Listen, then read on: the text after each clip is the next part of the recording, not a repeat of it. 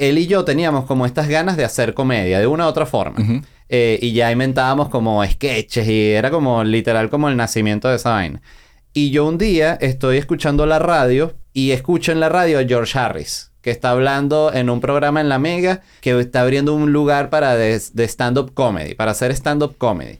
Y fue literal la primera vez que yo escuché la palabra stand-up comedy y otra persona no fuese Daniel. Exacto. Entonces yo de una llamé a Daniel y le dije, mira, está este carajo, George Harris, stand-up. Así, sí, stand-up. Marico, no puede ser, en serio, sí. Eh, Daniel me dice, ya me dieron fecha para dentro de tres semanas. Nosotros, mierda, fue demasiado emocionante. Y ya en ese momento éramos amigos Daniel, eh, José Rafael y yo. Porque Daniel estudiaba ontología y José Rafael era amigo de Daniel de ontología. Y cuando nos conocimos los tres, lo único que hacía, hacíamos era hacer comedia. Esto es historia de la comedia Wow, venezolana. ese- Esto es historia de la comedia venezolana empezando.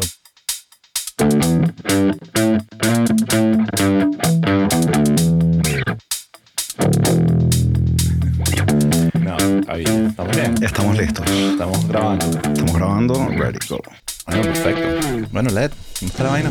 Todo muy bien, gracias. Chamo, sabes que es burda de loco arrancar así, pero me pegó la muerte de Lázaro Candal. Tengo que admi- admitir que, que ayer cuando me enteré de la vaina, tenía 91 años, ese no fue una sorpresa, pero a mí me... Lázaro Candal me, me, me marcó la vida de los mundiales y del fútbol eh, eh, de chamo. Yo no sé si a ustedes les pasó lo mismo. Yo igual, yo a mí me gustaba escuchar los partidos narrados por él y cuando no estaba esa opción era como que bueno, hay que escucharlo con estos que eran con los de Benevisión, creo Sí. que eran como más, Más daban la imagen de como de más técnicos, Más sí. profesionales. más profesionales solo porque no gritaban demencias como papadito.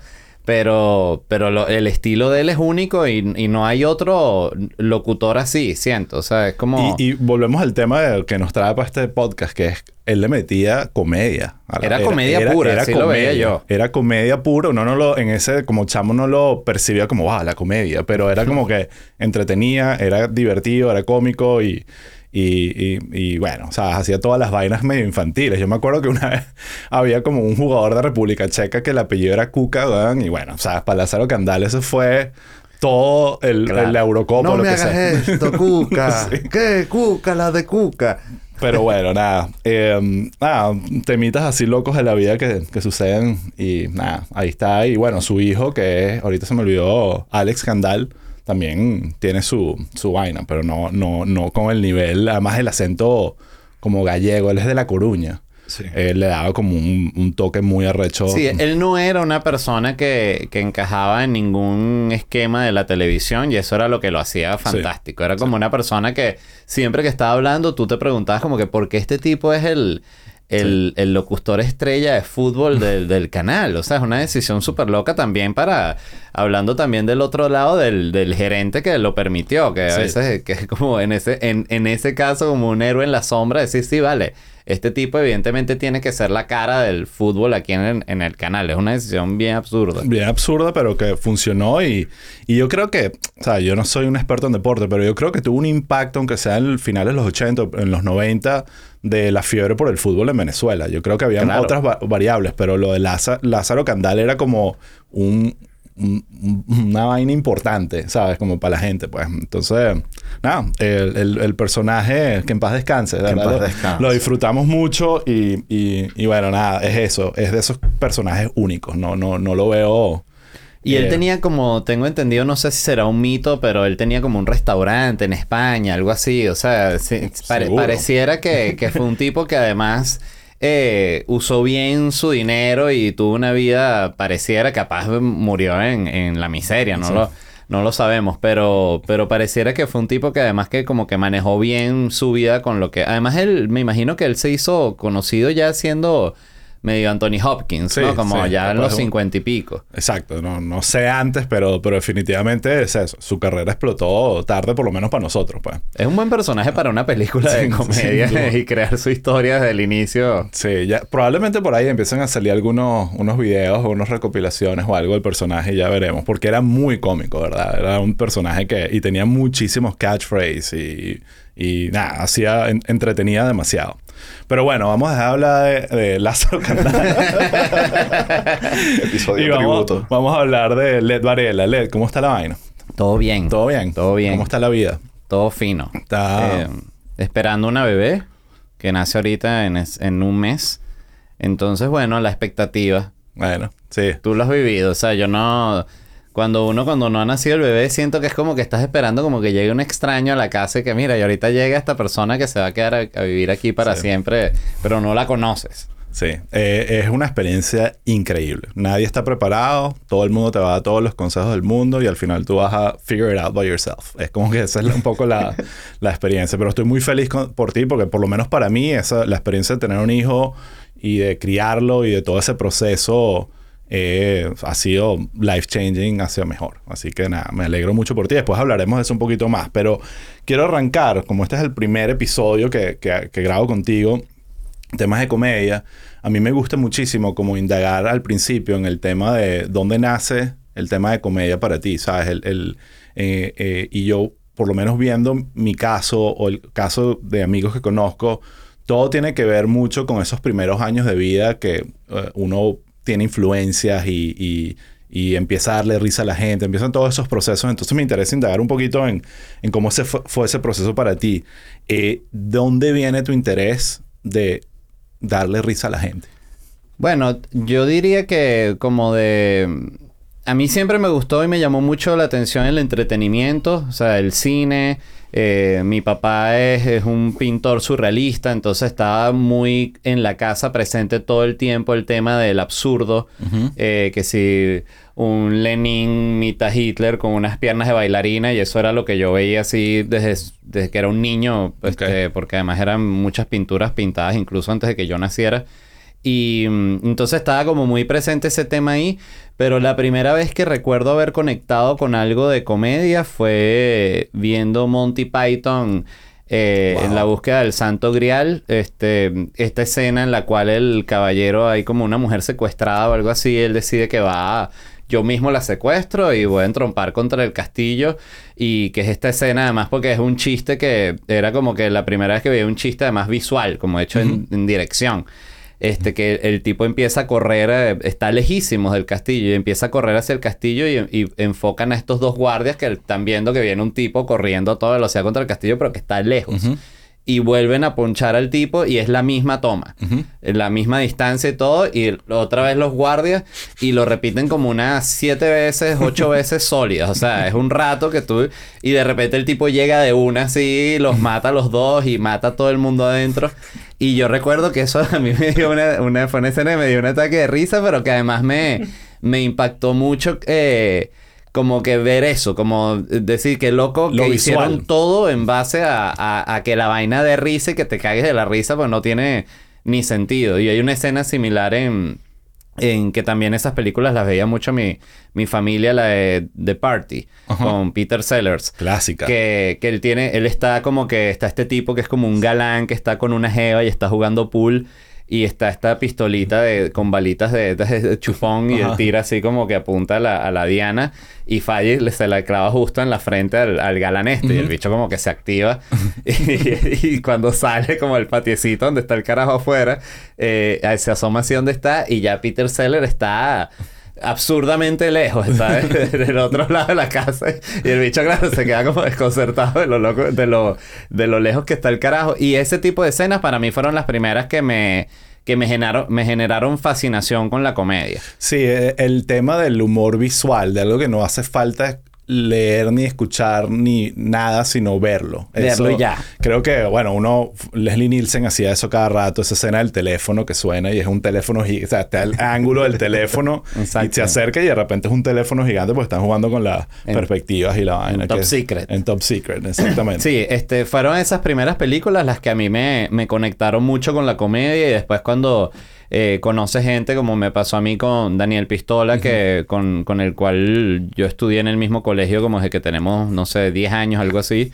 Y cuando ya éramos más adolescentes o, in- o incluso iniciando la universidad, también cuando conoces esa, esa otra persona que también le gustan esas vainas por ser así. Entonces, este, ya ahí se abre como una puerta muy grande. No soy el único. No eres el único, sino porque, claro, a, a mi familia le gustaban mucho las películas de Monty Python, pero no era mi familia así como una familia donde hubiese así como un La amor absurdo a la comedia, algo así. Era más como el cine y el arte en general. Sí, pasa mucho que hay veces que tú hablas con gente que, comediantes que cuando indagas un poco en su pasado, mucho tiene que ver con que eran, estaban alrededor de familias que, que lo que hacían era reírse y cagarse de risa todo el tiempo, pero eso no Sí. es el caso todo el tiempo. Hay veces que viene, hay veces que incluso viene, eh, un caso es Emilio Lovera, que viene más bien de la oscuridad, o sea, de todas las vainas horribles que estaban pasando en su familia, él se convirtió como en ese payasito para tratar de evadir la, la realidad. Entonces, es interesante como todas esas vainas pasan, pero yo siempre digo que el- los comediantes obviamente prueban material incluso antes de saber que son comediantes. Están como que lanzando vainas y si alguien se ríe, Sí. eh, eh, tú recuerdas quién era esa primera persona dentro de tu familia. No necesariamente todavía, no lleguemos todavía a tus amigos, sino a que tú estabas haciendo alguna payasería o diciendo algo y estabas, ok, esta es la persona que, esta es mi audiencia hoy. Mi mamá definitivamente siempre la, la, la intentaba hacer reír. eh, y por otro lado, mi papá es un tipo muy cómico Sí. eh, de manera involuntaria. Él no, nunca está buscando ser cómico, pero las cosas que él dice son tan absurdas y tan, y tan, tan inusuales. Que, que simplemente tú no lo puedes creer que alguien acaba de decir eh, esa vaina, ¿sabes? Y para él es totalmente normal y no tiene nada de, de extraño. Entonces sí, era una familia donde, la mía, donde había mucha comedia y donde, por ejemplo, yo lo hablaba el otro día con, con, con Angélica, con mi esposa, que yo nunca recuerdo a mi mamá ni a mi papá ofendidos por algo que vieron. Así por una película que algo los ofendió o algo los molestó. O qué importante. O sea, era no- una familia donde ese, es- ese tipo de sentimientos genuinamente no existe. O sea, es como que se jode con todo y mi papá siempre decía las peores vainas y mi mamá también eh, en cuanto a chistes y burlas. Eh, entonces no existía como esa atmósfera de hay, hay- hay cosas que están mal. De hecho, yo me enteré de esas vainas ya cuando estaba en el colegio y que entendí que ya empiezas a, a- manejar los códigos sociales y a, entender realmente qué se puede decir y qué no. Este, y qué generas cuando dices algo que no puedes decir. Me pasa muchísimo con mi hijo, con, con que eh, también en nuestra casa es un poco así, que el, sentido del humor, obviamente por, por la familia en la que nació el personaje, eh, no hay censura, decimos todo tipo de cosas, es como que no, no queremos estar ocultando demasiado, hay como que esa libertad de expresión. Entonces tenemos que estar como a veces educándole que, mira, esto que acabamos de decir ahorita no lo puedes decir en el colegio. O sea, Sí, no sí. puedes ir allá o en, en tus amigos porque no lo van a entender y va a ser bien absurdo y va a llamar la, la, la, la profesora y nosotros vamos a tener que actuar que estamos molestos contigo. O sea, entonces eh, es importante, pero yo creo que eso es lo que te ayuda a, a- a no ponerle límites a la creatividad, a, a- a explorar ahí y a veces el humor es ese eh, como elemento que es indudable. Cuando alguien se ríe, ta, funcionó. ¿sabes? Totalmente. Entonces, estás en tu, con tu familia, tu papá haciendo lo que era, estás haciendo reír a tu mamá y llega un momento donde, que ya lo mencionaste un poquito, donde sales de tu casa y empiezas a tener amigos y eso permea al grupo más de tu generación. Que en este caso mencionaste a Daniel. Era uni- eh, Daniel Pistola era el único. Por No, cierto, el- ese es el el- apellido de Daniel. No, él se llama. Daniel González. Por cierto, Este, viene el podcast la semana que viene, así que... Este, pero en, en algún momento él cambió su nombre a Daniel Pistola y ya hace mucho tiempo. o sea, Em, tengo preguntas al respecto Pero, para Daniel. pero fue durante un buen tiempo fue Daniel González Ok. en tarima. Eh, pero no, el primer, la primera persona con la que yo me morí de la risa, este, y todavía cuando lo recuerdo, es un carajo que se llama César Torres, que estudió conmigo desde sexto grado y que fue la primera persona que me hizo llorar de la risa, porque es un carajo que tiene una gracia natural muy arrecha. el Este, payasito del salón. El payasito del salón, pero también con un humor muy absurdo. Ocurrente. Este, muy ocurrente. También hacía incluso caricaturas, dibujaba rechísimo. Entonces hacía una caricatura de un profesor y te, te la lanzaba así. y yo también lo hacía reír mucho a él. Entonces estábamos todo el tiempo eh, en ese intercambio. Y de hecho, incluso recuerdo que cuando yo empecé a hacer stand-up, yo le dije como que tú tienes que hacer comedia también. Él, él es geólogo. Y, y lo logré convencer un día de que se subiera a contar un par de chistes. Entonces él me dijo, pero es que yo no tengo chistes ni cuentos. Y le digo, pero cuenta dos chistes de, de que tú te sepas y ya, no importa. Sí, sí, no se lo Simplemente creía. para- Entonces él, bueno, se subió y contó literal un par de chistes que él sabía así, que yo siempre pensaba que esos chistes los, los inventaba él porque él siempre decía estos chistes como era el, el clásico chiste de el león que está en la selva y le dice una culebra una vaina, pero tú nunca habías escuchado un chiste así, era como... No tenían un cierre como, eh, ni siquiera como un punchline así, era como un cuento absurdo y ya. Un cuento cómico ya. pues. Y, y recuerdo que él se subió y contó un par de chistes. Había poca gente en el bar, pero estaba Emilio. Y Emilio se le acercó y le dijo, coño, qué buenos los chistes. O sea, qué buena tarima y vaina. Y le jaló bola así momentáneamente. Y yo le, me sentí como en paz porque dije como que ven que no soy yo solo, sino que el carajo es bueno, es un comediante. Pero simplemente nunca tuvo la necesidad ni el interés de estar en, en una tarima ni de expresarlo. O sea, simplemente él es cómico y ya. Sí, definitivamente tienes que querer hacerlo, ¿sabes? Que- y cu- cuántos cuentos, igual me pasó a mí. Yo tuve tantos amigos, uno de mis mejores amigos eh, se llama José Rafael Hernández, vive en Finlandia y es que sí, ingeniero químico y es una de las personas que más risa me ha dado en la vida. Yo, yo Sí. creo que si él hubiese decidido meterse en el mundo de la comedia le iría bien, pero le está yendo brutal como ingeniero químico que se inventando combustibles nuevos y vaina. Sí, Es yo siento que de- mucha gente puede tener la, la, eso, la habilidad para hacer un segundo trabajo, pero bueno, coño, tú eliges uno y le das con ese, pues. Y hay algo que me pasó a mí, que lo ves mucho, pero que eh, el payasito del salón lo ve como tan normal en su personalidad que no, a veces no necesariamente lo, lo ve como una profesión, que dice, Exacto. ok, ahorita vamos a pasar el switch y voy a ser cómico. Un mencionas a Emilio, el- cualquiera que conoce a Emilio fuera de una tarima dice, este es el carajo más serio Sí. que yo he conocido en mi vida. Igual me pasa contigo, tú no eres un tipo que me está tratando, o sea, nos hemos reído mucho y ha sido experiencias brutales para cagarse la risa, pero no diría, le des el payasito que siempre anda haciendo un chiste y tratando de buscar No. un, un chiste a la vaina. Entonces eso, eso es interesante porque tiene que ver, o sea, nada dice qué va a hacer, es un, tema de tomar y- la decisión. Exacto, y, y personalidades muy distintas. Eh, y así como en, en términos genéricos, cuando estabas todavía, esto hablemos todavía de tu etapa donde no estás ni siquiera pensando en que esto va a ser un negocio y una profesión para ti. ¿Qué eran el tipo de vainas que te daban más risa? ¿Era el humor físico? O sea, ya viendo no solo las personas con las que estabas, sino lo que estabas consumiendo. Lo, que era- ¿Recuerdas qué cosas de chamo estabas viendo y diciendo, wow, esta vaina me fascina, de- de- obviamente de comedia? Eh, oye, ¿Viste de Monty comedia vi Monty Python, pero la verdad es que yo empecé... mí- obvio, yo veía todos los programas venezolanos, pero nunca me sentí así hiper fascinado por ellos. O sea, habían vainas que me daban risa, que me parecían cool. Pero creo que fue más cuando la primera vez que tuve cable, que Sony empezaba a pasar estas retransmisiones de Saturday Night Live y que vi sketch como este que hacía Phil Harman, que siempre recuerdo que es este abogado que es un neandertal. Sí. Neandertal, no- nunca sé cómo se dice bien. Este, y que lo descongelaron y el bicho estudió derecho, entonces siempre está defendiendo unos violadores, a la peor gente. O sea, eh, son de esas vainas que yo dije, coño, esto, esto es otro nivel de, de comedia. O sea, realmente hay un esfuerzo. No solo el acting es increíble, el maquillaje del carajo, sino el, el, el, el trasfondo detrás del sketch me parecía superior. Y, mm, y eso era lo que yo veía mucho que me gustaba, obvio series de comedia, pero en ese momento yo veía Friends y me, pare- me, me daba risa y ahorita no me da risa Friends. ¿sabes? Yo sigo también- defendiendo a Friends un poco. No me gusta, pero no, no estoy de acuerdo con los que odian Friends, ¿sabes? Creo que no es mi estilo, pero siento que es una serie que está bien escrita, está armada a sus punchlines y, y funcionó, pero... Sí, por algo fue, por algo fue el éxito que, fue. fue.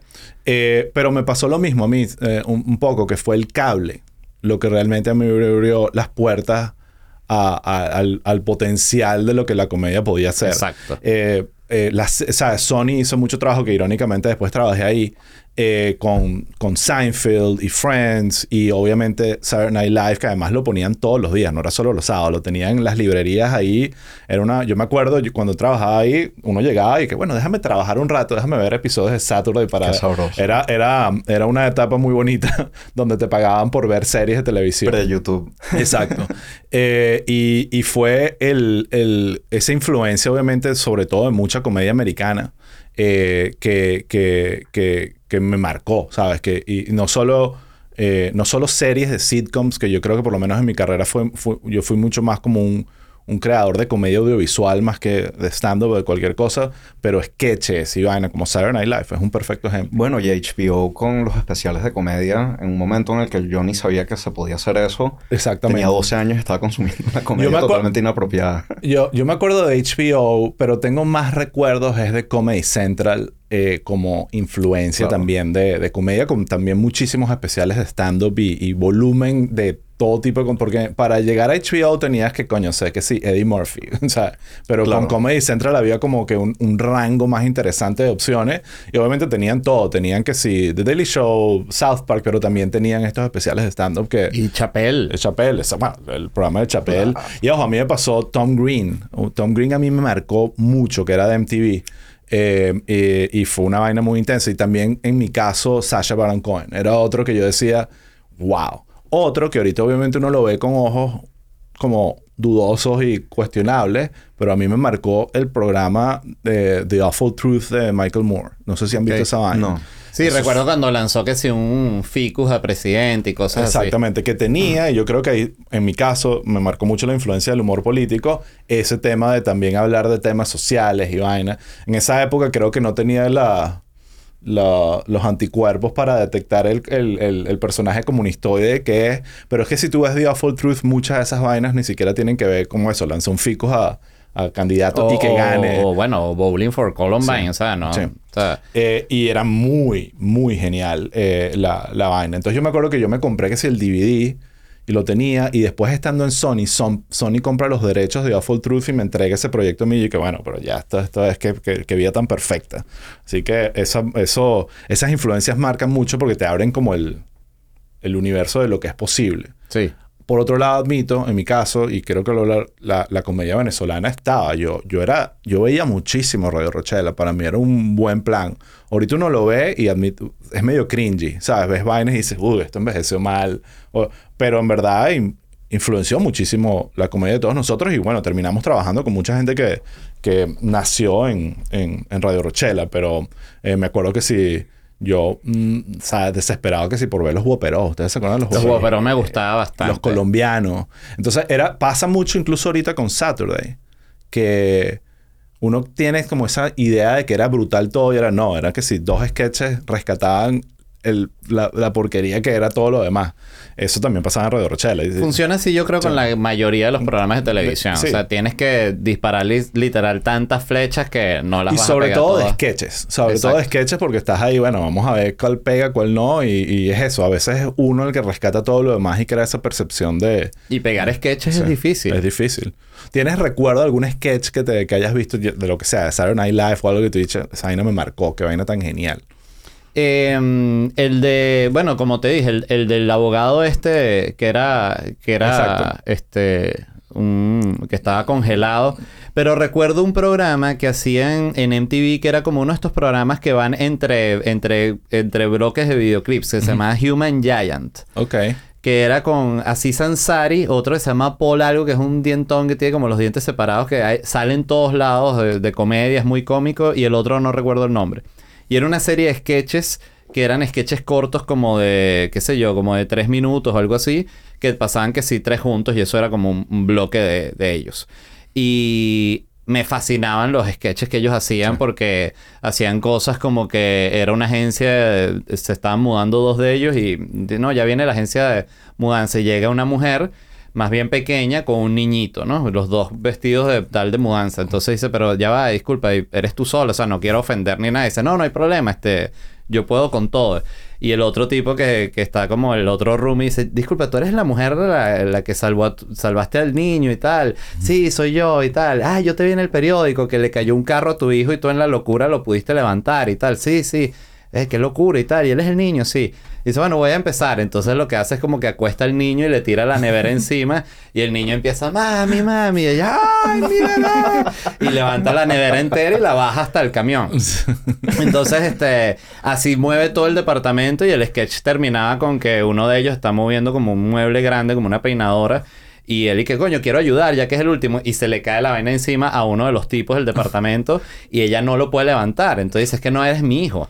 Entonces dice, dice coño, ¿y si, y si me adoptas? Entonces eh, llega un abogado y adopta el carajo. Entonces dice, bueno, firma aquí, ajá, firmo. Y ella lo, lo levanta y no puede.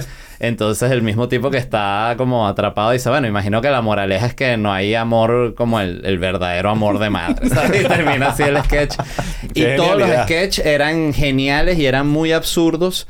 Y, es, y recuerdo que eso yo tendría como, puede ser como 18, 19, cuando, cuando salía esa serie. Y fue como de las primeras cosas que dije, oye, a mí me gustaría hacer una vaina así. Así como estos carajos. Sí. O sea, es, sketch así. Ahí es donde empiezas como a ubicarte como que esto podría yo in- intentarlo. Exacto. Es- qué, qué interesante.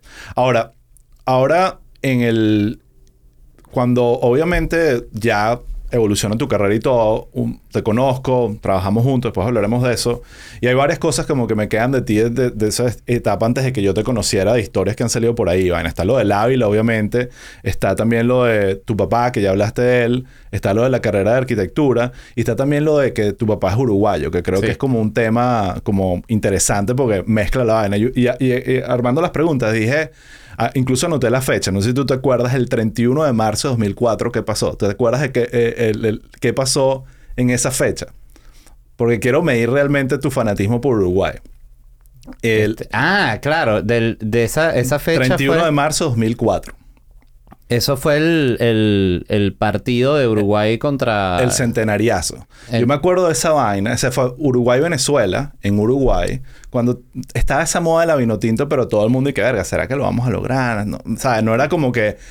es- creo que eso fue el inicio de creernos un poco la vaina de que podíamos La lograrlo. canción de Caramelo. Eh, La vino tinto. Exacto. Pero ese partido, además yo me acuerdo, yo estaba recién contratado en Sony. Yo todavía era de esos nuevos y nos pusimos a de todos el juego como un bar ahí de Macaracoy Plaza. Imagínate tú con la vaina. Y, y bueno, fue ese partido donde Venezuela le metió 3 a 0 a Uruguay. Fue una vaina como que yo creo que todavía hay gente que vive de, de- de ese recuerdo. Entonces, en tu casa, ¿cómo fue esa vaina? O sea, siempre estaba como la duda de cómo, cómo fu- de qué lado estabas tú o de qué lado estabas tu papá, me imagino. O sea, No, mira, eh, la verdad, mi papá era como que bastante neutral cuando jugaba a Venezuela. No era que no se molestaba. Ellos tienen también una tendencia, si el equipo pierde, lo odian. Entonces no le echan la culpa a Venezuela. Era como que son unos mediocres, se merecen perder. Ojalá le hubiesen metido ocho goles. Ellos empiezan con sí, eso, sí, ¿no? sí. Este, entonces nunca recuerdo a mi papá molesto por, por porque Venezuela le ganara a Uruguay. Ni recuerdo yo estar tampoco extremadamente feliz porque había ganado Venezuela. Era como que bien, pero por otro lado era como Coño, que... porque está- Uruguay siempre fue el equipo con el, con el que yo fui criado de seguir en- enfermamente. Claro. Entonces era una sensación súper extraña. Era como que por, por ética y por principios eh, deseo que gane Venezuela, pero no lo disfruto. Exacto. Bueno, esa es la, una buena manera de, salvarse, de no tomar postura. Eh, ok, ahora entremos ya en la etapa donde te empiezo a conocer y a saber de ti. Eh, te echo el cuento. Yo estaba trabajando en Plop. eh, ya en esa época habíamos hecho algunas cositas, pero estábamos relativamente empezando. Tendríamos dos o tres años operando. Y Juan, mi socio en ese momento, me dice, pídate este sketch y pídate estas vainas. Estábamos buscando gente y, y créeme que la- esa idea de nosotros de montar una agencia de contenido y buscar guionistas en Venezuela en 2009, 2010, no era fácil. O sea, no era, no era una vaina fácil. Y, y ahí nos encontramos con Tarjeta Roja. Eh, cuéntame ese proyecto un pelín, porque ese fue como el primer proyecto que dije, coño, estos chamos están haciendo algo interesante. Bueno. ¿Quiénes estaban metidos en eso y cómo era la vaina? Eh, en eso estábamos metidos eh, Nuno y yo con Daniel Pistola y con José Rafael Guzmán. Ese era como el grupo inicial y si no me equivoco viene del, del mismo... eh, del mismo Human Giant y de ese este de esa intención de, de hacer sketches o sea hacer una serie no creo que la inspiración era más Fly of the Conchords Ok. Este, Otra maravilla. otra maravilla y que también fue esas que me volvió loco y dije Sí. quiero ser estos carajos Sí. eh, me fascinaba además la comedia de ellos, el ritmo de ellos, era como totalmente distinto a lo que uno había visto. Algo Sí, así. y ellos tenían algo muy bueno que eran dos personajes muy distintos y tenían como un buen balance ahí. Era una, una maravilla. Ha debido durar más. Y Nuno era un tipo que yo había conocido en, de manera totalmente casual. Me invitó el amigo que yo te digo que es cómico del colegio.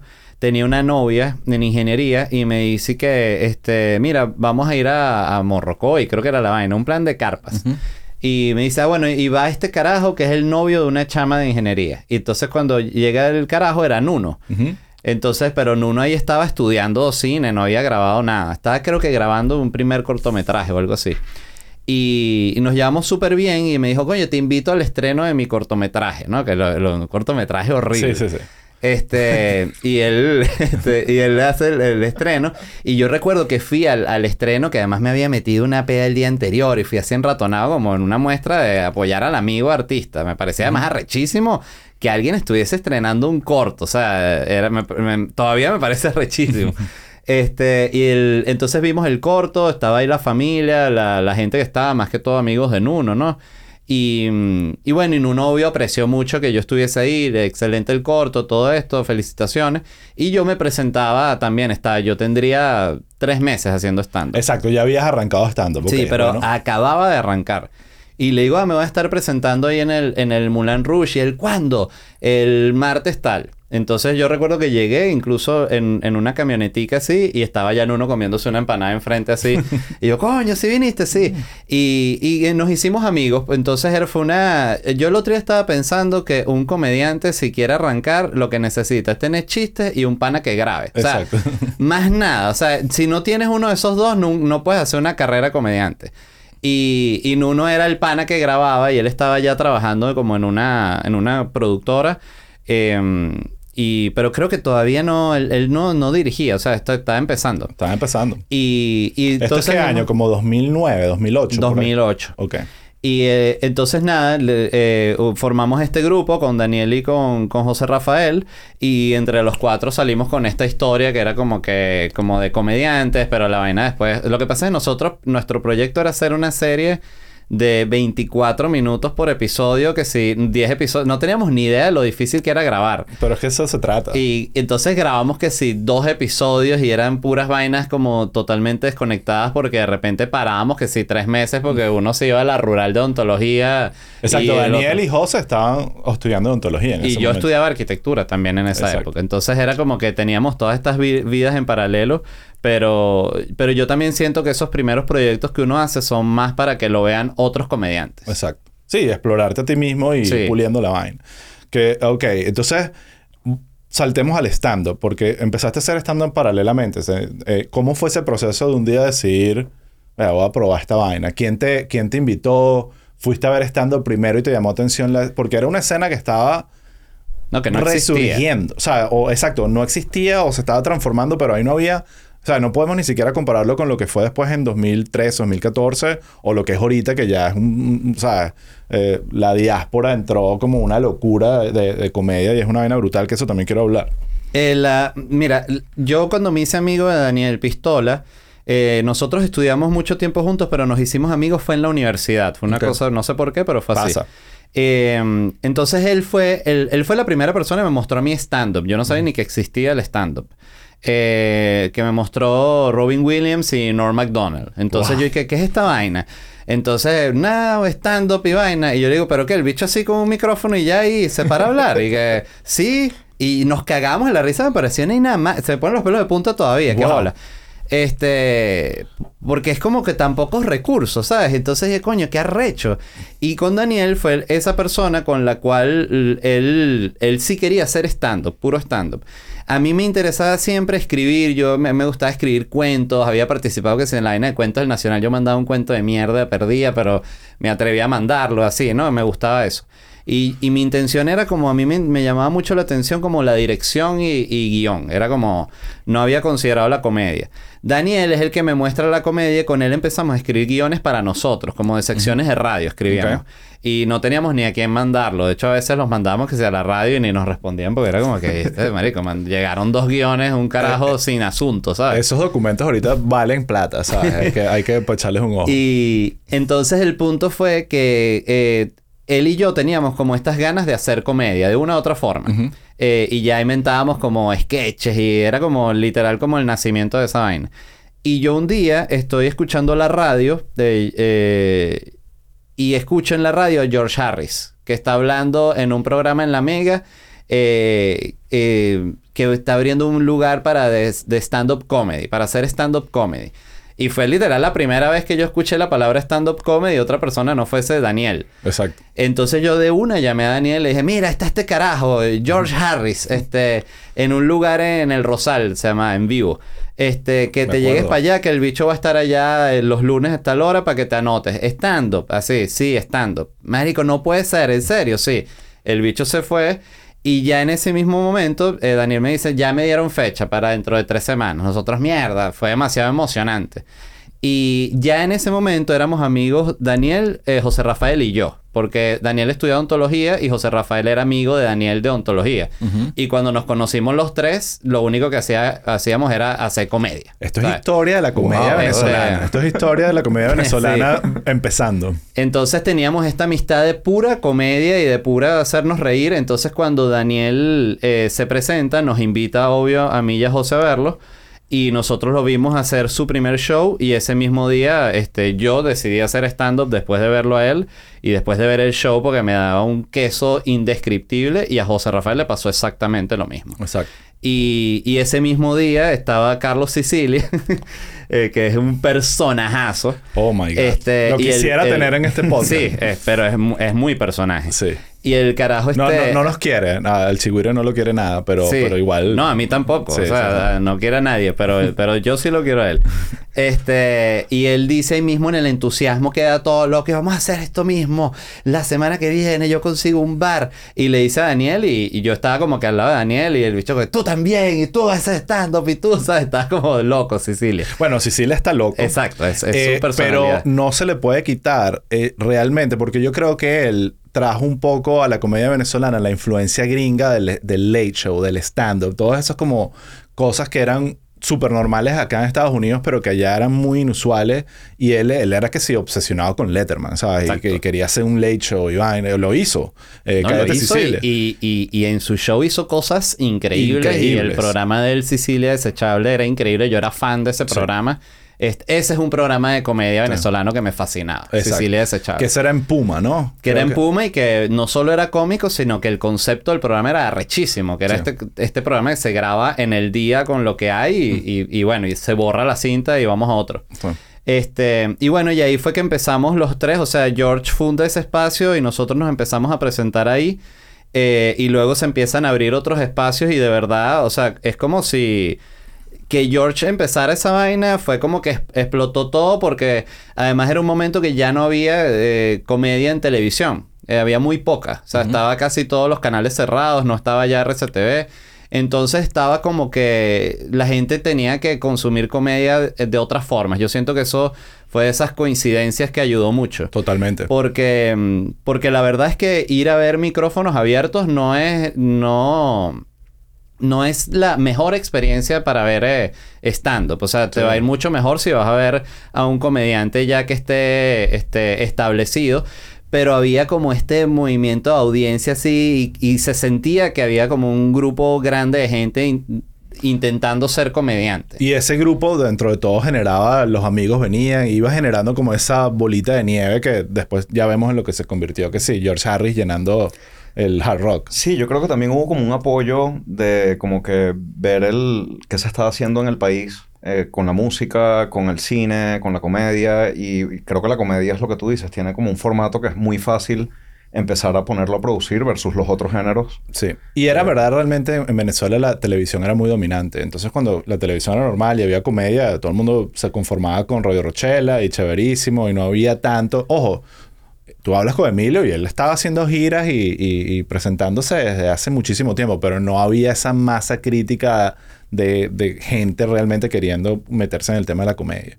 Y, yo creo que esos años de, de entre 2008 y 2014 fueron fundamentales para que eso explotara, que es la misma época en la que nace el Chigüire también, que es otro medio y no tenía nada que ver con stand-up, pero también era un tema de comedia, de ¿Qué hacer habrá vainas. pasado en esos años que incentivó tanta creación? Bueno, tanta- sí, eh, está- eh, eh, o sea, la crisis, No sé, las ganas de querer hablar y expresarse. Yo creo que tiene que Sí, ver con eso, porque al final el, el- el- el humor es como la libertad de expresión en su máxima expresión. Que- 100%. Eh, ok, hablemos un pelito de stand-up. Quiero conversar un pelito de eso porque obviamente es un, un- llamemos una técnica o un arte súper eh, fascinante y maravilloso. Lo la simpleza de simplemente tener un micrófono y pararse en una audiencia y hacerla reír. Eso tiene eh, un valor importantísimo. Pero yo creo que hay otra cosa que también es importante y que genera lo que llaman costra en los comediantes, que es, el, aquí se le dice bombing, o sea, de que realmente fracasar y montarte una tarima y, y, y, bajarte de esa vaina sintiendo que eres la peor mierda del mundo. Y eso es un proceso eh, por lo cual yo diría que casi todos los comediantes o todos los comediantes eh, que arrancaron su carrera haciendo stand-up han pasado. Cuéntame un pelín de eso, porque no es, no es fácil eh, volverse a montar una tarima después de que te, te dan pela. Mira, es, empezando es lo que diferencia a, los comediantes verdaderos de los que son unos casuales en, el stand-up. o sea, porque recuerdo justo al inicio que tú veías que alguien arrancaba y tenía cuatro o cinco shows en línea que le iba bien y de repente en uno fracasaban duro, duro y toda esa persona no la veía más nunca. O sea, no, no, simplemente no la aguantaba. Eh, cuando yo fracaso así duro, más bien lo que necesito es presentarme otra vez lo más rápido posible. O sea, para quitarme como esa espina. Y siento que es muy importante porque, de hecho, siento que es muy natural. Yo ahorita eh, me, mm, tengo mucho, estoy todo el tiempo probando material y cuando tú estás probando material tú tienes que asumir que hay cosas que no van a funcionar. O sea, no puedes estar con una actitud de terminar los chistes así como que esperando el, la risa de la gente porque tienes que trabajarlo ahí en, en tarima. Entonces uno se va como que no es acostumbrando al fracaso, sino que entiendes que es parte del proceso. O sea, es como si quieres saltar garrocha, bueno, muchos saltos no vas a llegar y te vas a caer y te vas a un coñazo, o sea, es normal. Este, entonces yo lo veo así, siento que, claro, si, si estás teniendo puros fracasos, ya es que la perdiste y, tienes que preocuparte. Pero, pero es normal tener un averaje de, strikes. Es más, yo creo que eh, lo estaba escuchando mm, el otro día, un podcast, eh, ahorita se me olvidó el nombre, pero estaba hablando de Kinnison, ¿sabes? Este comediante. El gritón. El gritón. Y estaba, estaba, em, estaba hablando de él y comentando sobre lo interesante que era ver, ir a ver Kinnison al principio, porque la gente no tenía idea de lo que se esperaba. Claro. Entonces el bombing era como raro porque era, por un lado era fracaso, pero por otro lado era éxito porque era un poco el shock comedy. Y que realmente Kinnison perdió mucha fuerza cuando ya la gente sabía que, lo, que se, lo, que, lo que venía, que había mucho del factor shock. Eh, y, le gritarían y le joderían el acto. Exactamente. Igual también pasa, es un caso interesantísimo el de Dice. No sé si lo que hizo un especial de stand-up que era el, eh, a propósito el peor especial de o sea, diseñado para que no diera risa y el carajo hizo todo lo posible. Y hay toda una historia y unos documentales respecto a ese documental que es maravilloso porque es como el, el todo el tema alrededor del bombing eh, super, pero como dices tú yo creo que diferencia a los comediantes de los que están aquí de paso de los que realmente entienden que es parte de la vaina. Y cuando tú estás probando material y todos de todo lo que dices, todo el mundo ya está como predispuesto a reírse. es casi que un problema para el comediante. Porque por eso tú ves a todos estos, a los más famosos, Chris Rock, a Seinfeld, que de repente se meten en un probando material, en un open mic, solo porque quieren tratar de que la gente no esté ahí por él, sino por, por, por reírse. Y si no da risa la vaina, no da risa. Entonces eso me parece fascinante de la comedia. Yo vi así a Seinfeld en New York probando material y, vi como mitad del material funcionó y mitad, mitad no y la gente no se reía, que es lo arrecho. Está bien. O sea, era como que los chistes eran malos y la gente estaba callada. O sea, entonces, y él mismo decía, bueno, esto no. No, es para afuera y listo. Y hay veces que tú eh, escuchas muchos comediantes que todavía confían en un chiste y que le vaya mal una vez no quiere decir que es malo y lo vuelven a tratar, lo vuelven a, pulir y hay veces que no va para el baile, pero hay veces que logran rescatarlo y darle forma. Eh, mencionaste algunos nombres como José, Daniel, eh, George Harris, Cecilia. ¿Quiénes más de los que ahorita están en, la escena de la comedia estaban en ese momento que recuerdo? Briseño. Briseño. Este era que también está pautado uno para... de los primeros. Este... Oye, mucha gente. Este... Había uno, el vampiro... Estaba... Eh, Bobby Comedia. Bobby Comedia, Rubén, eh, Roberto Boncore, ¿quién más está? Iván Aristigueta, eh, César Muñoz. Mm, me acuerdo. Bueno, hay muchos más, la verdad, pero más, no me acuerdo. todos esos nombres ahorita de alguna u otra forma han seguido. Pues César Muñoz, que es como multifuncional, hace mil vainas, no se, no se fue por el lado de la comedia, pero ha hecho comedia. Y Maristiquieta, que sí es un, un mega lord en Australia, o sea, es una vaina increíble, pero es increíble ver como toda esa gente que, no todas, pero mucha gente que estaba ahí. No fue súper bien. Incluso algunos han estafado a gente vendiendo. eh, vendiendo. Todos la lograron de una Todos forma. lograron. Eh, ok, ahora saltemos a eh, temas más de comedia, siguiendo con el tema de la, de, de la creación de material, porque eso es clave. Nada, el- entonces, dependiendo del comediante con el que tú hablas, yo siento que hay como dos maneras de llegarle a la comedia. Obviamente hay múltiples, pero dos que, que veo como grandes buckets. Una es escribir, o sea, gente que sabe escribir y tiene que pasar, que yo te veo a ti un poco en ese bucket, que, que tiene que pasar por el proceso de eh, eh, perfeccionar ese delivery, ¿sabes? Y, y- y tratar de alinear el, el buen guion que está desarrollando con un buen delivery, que obviamente es una combinación de esas dos cosas lo que hace que, que la vaina funcione. Pero hay veces, mucha gente, yo creo Briseño es un buen ejemplo, eh, estábamos hablando con Poli el otro día, que vienen más de la actuación, de simplemente el delivery, no necesariamente la comedia, sino gente que se puede montar una tarima y hablar y conversar y decir vainas sin necesariamente sea comedia. Y cuando quieren ser comediantes, entonces el trabajo es trabajar en el guion. Entonces, ¿cómo es ese proceso para ti de escribir y, y- y perfeccionar ese trabajo que estás haciendo de comedia en, en tarima? Yo lo que cuando escribo eh, algo que voy a probar, lo que intento es como protegerme en el sentido de que tenga una premisa que esté clara y que tenga un cierrecillo. O sea, que la gente sienta como que fue una vaina redonda. Eso es toda una cosa ficticia, ¿no?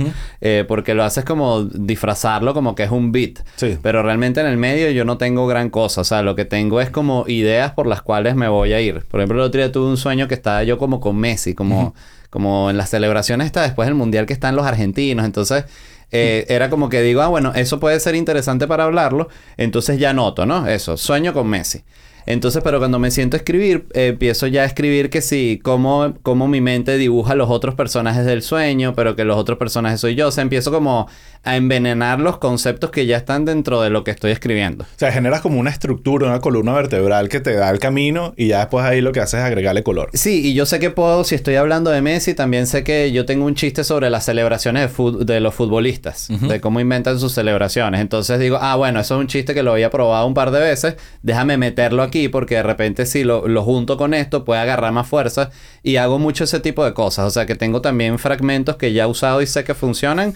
Pero que necesito esperar que llegue como un tema más grande donde ellos entren. Sí, y vas decorando ese arbolito, básicamente. Exactamente. Eh, ahora, cuando dices escribir, ¿es que te sientas frente a una computadora o con papel? con- ¿Sabes cómo es, cómo es ese trabajo de escribir? Porque hay gente que ni escribe. Se para una tarima, se recuerda lo que dijo y va para el siguiente. ¿Cómo- en- en tu no, caso, cuando ¿cómo yo es? escribo, escribo así, son anotaciones, tipo eh, sueño Messi. Entonces lo envuelvo en un círculo cuando eso es un beat. Y después empiezo que si sueño Messi, eh, como habla Messi, como habla Luis Suárez, eh, los distintos personajes del sueño. Entonces después hablo de que el sueño se lo conté a la psicóloga, entonces anoto psicóloga. Psicóloga, si la psicóloga le cobra más a la gente que le saca la mierda. Empiezo a sacar cosas por ahí y ahí me, y ahí me voy. O sea, Una pero no lo tengo escrito perfecto. Exacto. Ok. Este- Es como una escaleta creativa con la... Es una vas- escaleta, es como si fuesen lianas, algo así lo veo yo, como que tengo que llegar de aquí a aquí y como lo que haga en el medio lo voy a improvisar porque necesito estar tiempo en tarima. Entonces, este, es, es de- eh, así lo desarrollo yo. Ahora, tú, eh, que yo sepa, no estudiaste actuación, no eres, por lo menos, no, tú no me proyectas a mí el carajo histriónico que está... ¿Cómo fue ese proceso de, ok, yo, yo creo que puedo, puedo escribir chistes, yo creo que las cosas que puedo escribir dan risa, pero ahora necesito incorporarle un delivery para que realmente esto impacte. Teníamos el debate de qué importa más el delivery o el guion y, y- y es un debate, pero yo creo que un, un mal guion puede sobrevivir con un buen delivery, pero es difícil que un buen guion sobreviva con un mal delivery. De repente Totalmente. estoy- de repente estoy equivocado, pero, pero así lo veo. ¿Cómo trabajaste tú el tema del, del delivery? Eh, oye, eso sí siento que es algo que se trabaja, que, que es un músculo que se trabaja en tarima. Sí. Exacto. Tú te vas soltando y, te, y, va- y vas viendo de qué eres capaz de hacer y qué eres capaz de lograr con el tema físico. Yo en mi caso nunca me consideré una persona histriónica, pero me di cuenta que en tarima podía hacerlo y que podía lograr cosas físicamente. Entonces lo, lo uso. Este, lo uso al punto de que me he lesionado este, en tarima, que son cosas raras, pero no, porque te- i- imito formas de caminar, de correr, pego brincos y vainas. Este, entonces, eh, yo siento que se trabaja en tarima y que más bien es un recurso que cuando lo sabes usar bien, eh, coño, es muy difícil ganarle a una vaina física. O sea, Sí, pues te puedes inventar claro. en serio el chiste más arrecho del mundo, pero si el chiste es bueno y, y tiene algún tipo de delivery que lleve algún tipo de, de caracterización o de lo que sea, agarra un power muchísimo más alto. Totalmente. Ahora, eh, yo recuerdo haberte visto un par de veces, eh, probablemente en el Molino o en el Teatro Bar, antes de conocerte o en esa época. Pero el primer recuerdo que tengo yo del LED profesional presentándose es cuando estabas haciendo Mi País, Tu País. Y obviamente te he seguido y hemos sido panas por todo ese tiempo. Y eh, una de las cosas que yo he visto que ha evolucionado más en ti es el delivery. Es, eh, antes estabas como más trancado, más era como que, bueno, haciendo un chiste. Y ahorita te veo eso. O sea, que sí, fracturándote una rodilla en tarima. pues. Sí, sí, dando sí, sí. vueltas como Britney. Exacto, dando vueltas como Britney y después metiéndote en peo. Eh, ok, entonces estás en esa época, estás haciendo tarjeta roja, estás empezando a probar material y de repente te llaman unos carajos de plop eh, para, para trabajar. Eso es un cuento cómico porque yo, no, yo sé, sé que tú lo sabes, pero no sé si todo el mundo lo sabe. En un principio, Juan quería contratar a, a José Rafael. Eh, pero no sé, o sea, José Rafael estaba con un pedo y que no, tengo que sacar unas cordales, discúlpame. y que bueno, nada, o sea, nos, to- nos tocará hablar con Led y ahí fue que te conocí. Entonces, ¿cómo, cómo, cómo se enteraron ustedes del Chihuiri y de Plop y, y cómo, cómo, o sea, échame el cuento de tu lado. Yo solo sé el de mi lado. Bueno, yo siempre fui un bicho de redes sociales. Recuerdo así desde que apareció Twitter. Era de los primeros que tenía Twitter. O sea, Facebook también me ¿Cómo, encantaba. o sea, cómo- un paréntesis, ¿cómo estás ahorita con Twitter y todo este pedo que está pasando que se llama X? ¿Estás como que de pinga? Para ¿No? mí Twitter ya está muerto desde hace años, desde antes que lo comprara Elon Musk. Y. Elon Musk para mí lo que ha hecho es como terminar de hundirlo en la mierda. Pero, al, pero el fracaso de Threads eh, habla de que es la que hay, Es la Un audiencia. poquito. No, O sea, no, es la, no es la plataforma, sino es la, Sí. la audiencia, marico. Es la Pero audiencia. yo, por ejemplo, yo personalmente, que yo fui un carajo que le- me daba duro en Twitter y era como mi red principal, yo ya no sé ni qué tuitear. O sea, y cuando estoy tuiteando algo, casi siempre estoy pensando, seguramente la estoy cagando. Sí, sí. O sea, de una u otra forma. Ni Ha siquiera que estoy diciendo algo malo, sino que ya mi lenguaje es chimbo para la vaina. O sea, no sé, no... no yo me- le debo tanto a Twitter por mi carrera y el Chihuire y todo eso. Mucha gente pensaba que el Chihuire era solo una cuenta de Twitter. Así, así de exitosa era la vaina que, que todavía le tengo como un poco de esperanza, pero sí ha sido como bien triste ver la, el- la decadencia de la plataforma.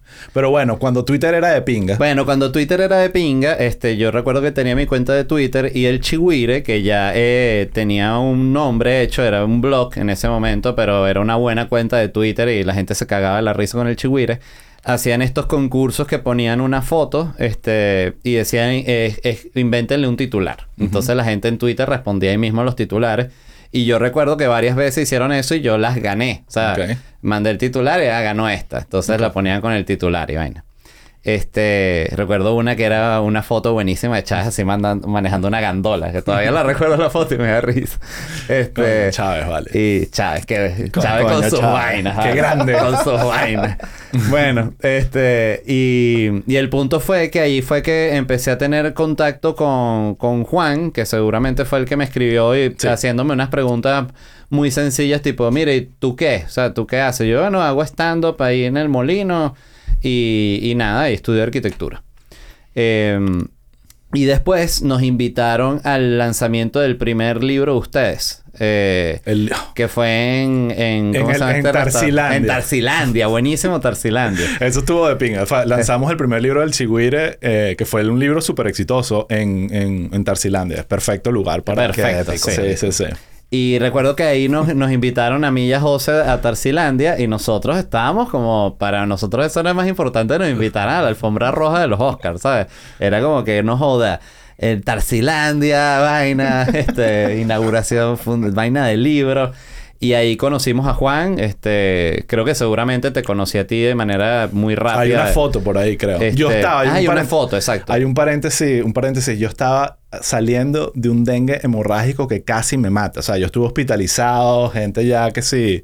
eh, o sea, mi esposa, o sea, buscándose otro marido. O sea, la vaina estaba... Fea, sí. Fea, fea. Y yo me acuerdo, he visto por ahí unas fotos de eso, y era que estaba más flaco, estaba todo vuelto a mierda de, de, de- de la pela que me dio el dengue en esa época. Ese es mi recuerdo de Tarsilandia. Fue como que yo los primeros días después de salir de la clínica. Bueno, y eso fue. Este, ahí conocí a Juan, te conocí a ti eh, y mm, recuerdo que se presentó Rolando Salazar, eh, Sí. buenísimo. Y, y qué más. Y bueno, y después cuando ustedes estaban buscando un guionista y tal, Juan me escribió y, y recuerdo que me reuní con él y, y me mostraron la oficina donde ustedes estaban en ese momento. Ustedes después ya se iban a mudar. Y, y bueno, y ahí fue cuando yo básicamente esa fue mi... Lo que me hizo a mí también, en cierta forma, dejar la carrera por completo. Porque lo vi como que, ah, coño, puedo tener un trabajo haciendo esto. Sí, increíble. Eh, eh, tú creo, si mal no recuerdo, fuiste el primer empleado oficial de, de Plop, de Plop no, de- del Chihuire que, que no era uno de los fundadores. Porque Helio fue fundador, eh, pero estaba ya viviendo en Estados Unidos. Helio estaba, vive en Estados Unidos desde el 2008. Entonces ese fue como el primer paso que hicimos, ok, necesitamos a alguien que realmente le para esta cuenta más y vaina. Y era el Chihuire naciendo. Eso estamos hablando, no naciendo, pero probablemente año 2009, 2010 estamos hablando un Sí, poquito. dos años. Tenía Sí. lo mismo que yo tenía haciendo stand-up. Porque son muy contemporáneos. Exacto. Y bueno, después ahí estuviste un tiempo con nosotros eh, y me acuerdo un momento que llegaste a la oficina y, y- y- y- y estabas como que ya, me quiero ir, quiero hacer mis vainas. Tuvimos como una buena conversa, no recuerdo que haya sido nada dramático. Y ahí me, me parece un, un un tema importante conversar porque obviamente irse a un lugar en este caso como Plop, nadie quería que te fueras, pero por otro lado era como que, verga, tiene una carrera por delante, están pasando vainas. Y creo que, por lo menos en mi perspectiva, inmediatamente te fuiste, empezaron a pasar cosas buenas. O sea, empezaste a ser mi país, tu país, si no recuerdo. Fue, yo, yo recuerdo que tuvimos una conversación bien amigable en la cual básicamente fue como que, mira, hasta aquí, eh, nosotros podemos pagar hasta aquí, tú también tienes una carrera donde puedes hacer mis vainas, o sea, podemos también llegar a un acuerdo que de- recuerdo que incluso después, este, yo dejé de trabajar en el Chihuire y ahí mismo empecé a trabajar en el Chihuire, pero remoto. Exacto. Este, y, y estuve un buen tiempo eh, mandando eh, eh, premisas y, y ayudando con la página hasta que entró Chucho y Y conecta otra vez con la otra generación, ¿no? Exactamente. La otra promoción. O sea, Chucho vino, fue el que, el que heredó tu puesto en el. Exactamente. Y entonces yo recuerdo que nosotros ahí, Bobby, eh, con, y, con Iván Aris- Aris- Aristeguieta y César Muñoz había lanzado una obra que se llamaba El Efecto Chicharra, que era básicamente unir la fuerza a ellos tres. Y les había ido muy bien. Y, y yo pensé, verga, eso está perfecto. Esto es lo que yo tengo que hacer, ¿no? Qué bueno que lo mencionas, porque eh, cosas como esas son cuando haces el clic de, ah, ya va, lo que yo hago lo puedo monetizar. O sea, yo, esto realmente se puede convertir en no un open mic donde la gente voy, me presento y entreno, sino realmente la gente va, paga una entrada, ve la vaina, sin creer que iba a ser un éxito. No, pero realmente entender que esto realmente puede ser como visualizar el negocio, no Sí. solo la profesión. Visu- y visualizar el hacerlo como de manera muy seria. Sí. Este, y recuerdo que yo llamé a, a George Harris y, y le dije, coño, este, se me ocurre esto, ¿viste? El efecto chicharra, podríamos hacer algo así, un ensamble de tres comediantes. Y George justo está hablando con Briseño, me dice, ¿no? Entonces, este, y, y te mencionamos a ti, perfecto, vamos a reunirnos. Entonces nos reunimos y decidimos sacar esta obra Mi País, Tu País, que tomamos fotos, toda la vaina. Eh, y después es cuando justo George decide venirse a Miami y él sale de la obra. Entonces, este, surge la idea de que George entre en la obra como una llamada de, de Skype, ¿no? Sí. Como del venezolano que estaba afuera, porque además era justo ese momento en el que se estaba empezando a ir ya masas grandes Una de de esas personas. olas importantes. sí. Este, ni, y lo peor es que ni de vainas como es ahora, pero se sentía, era muy común Sí. el amigo que se iba, en fin. y, y al desocuparse básicamente la, la- el puesto de George, necesitamos otro comediante para que seamos tres en tarima y le decimos a José Rafael. Entonces ahí es cuando se forma ese grupo por, por primera vez. Y, Y eso y lo estrenaron en Teatrex, ¿no? En el latillo. Ajá, a eso iba. Teatrex, que no nos conocía ni, la- ni la puta madre, nos pidió que nosotros invirtiéramos, si no me equivoco, eran 2.500 o 2.000 dólares en publicidad, en pendones en la calle. Que además yo recuerdo que yo siempre había tenido la duda como que eso es legal, ¿sabes? Y yo pregunté como que, ah, por cierto, eso es legal. Y me dicen, no, eso se le paga el que monta los pendones y, Y los listo. pegan. Sí, sí, sí. Y ya, bueno. Clásico Venezuela. Y entonces nos pidieron eso y para, para nosotros en el momento era eso muchísima plata. Y, Y yo fui con José Rafael a pedirle la plata a ustedes como a los tres días de renunciar, que fue lo más genial. Es que tengo un proyecto. Este, ustedes me dan dinero y les pedimos la plata, que además nos- ustedes no solo nos prestaron la plata, sino nos prestaron como 500 dólares más, algo así que fue un milagro para nosotros. Y recuerdo que nos fue también que la pagamos ahí mismo. O sea, Increíble. este, porque el show se empezó a agotar de manera inmediata y recuerdo que tuvimos una parte que, que empezamos a vender poco. Fueron como una, unos dos fines de semana que vendimos muy mal y que nos cagamos horrible. Dijimos ya... Se Se, acabó. acabó este intento, eh, fracaso. A la arquitectura Y- de nuevo. Y, y ahí agarramos de nuevo y ya después la obra como que agarró muy bien y después nosotros entramos en la televisión y ya bueno, ahí sí nos Sí, disparamos. eh, que- que- bueno que mencionas eso, porque yo siento que tu salida de Plop eh, abrió como un montón de puertas a un crecimiento súper acelerado en tu carrera por... O sea, yo creo por eh, suerte, pero también por estar en el lugar adecuado, por hacer el trabajo. Bueno, escuchar, porque uno siempre dice que no, que la suerte. Mira a George Harris, marico, de- de- echando el no, cuento. sí, desde- suerte nada. eh, o sea, ese le está echando bola igual que ustedes a esa vaina y mamándose. Además, no estamos hablando de que, bueno, open mic, sábado en la noche. Siempre eran que si un martes en la noche. Marico, ese carajo está soldado desde que me mudé yo para en el Esa. 2015. Sí, pero no fue así. No fue así desde el principio. Él tuvo que... Es más, esto es un cuento cómico. Cuando, eh, ya que estamos en esa... Cuando sale Mi País, Tu País, eh, como mencionas tú, estaba esta idea de mantener a George, porque era como del- de, todos ahí el que, el que estaba echándole más bolas, ahí de Estados Unidos, y de mantener la vaina en video, y él era como una especie de host virtual del show. Eh, y ahí sale la idea, en ese momento ya habíamos lanzado el Mostacho, de hacer un show, un- el primer, uno de los primeros web shows que hicimos en el Mostacho, se llamaba Skypeando con George Harris. Entonces, y era ese mismo concepto. era ese mismo concepto. Él, un rant, era como stand-up en Skype. Pero, o sea, nos adelantamos a la pandemia, ¿sabes? Como 10 años. Y la vaina le fue tan mal, ¿sabes? Como que cuando lo sac- que, que yo, yo siento que, ya lo hablaré con George, pero yo siento que él nunca nos perdonó que nosotros canceláramos la vaina tan rápido, pero era porque nos daba paja con él. El, el, cómo la audiencia del mostacho reaccionó tan negativamente a la vaina. Y ahorita uno lo ve y te parece increíble porque George Harris es que sí, va a ser el próximo presidente de Venezuela si se, si se decide, si decide hacer la vaina. ¿Entiendes? Es un carajo que tiene demasiada No, él- popularidad. Él, sí, él, él ya rompió todos los récords y está, de nuevo, en números de cualquier comediante grande aquí gringo, ¿sabes? No, no, no, no tiene ningún tipo de diferencia. Este, y, pero sí es un punto... Volvemos otra vez al tema del fracaso. O sea, George tuvo muchos obstáculos al inicio, en, también en sus vainas en televisión. Sé que fueron su- súper sufridas. Entonces fue una persona que le costó arrancar y como que tenía como que todas las apuestas en contra, algo así. Entonces, Sí. y, y cuando logra superar eso, una persona que también tiene ese origen, coño, siento yo que tiene una fuerza muy arrecha cuando lo logra, pues. Sí, no, y, y eso, el esfuerzo. O sea, es una cuestión que uno a veces eh, pasa mucho con los comediantes, que se monta en una tarima y sale tan natural.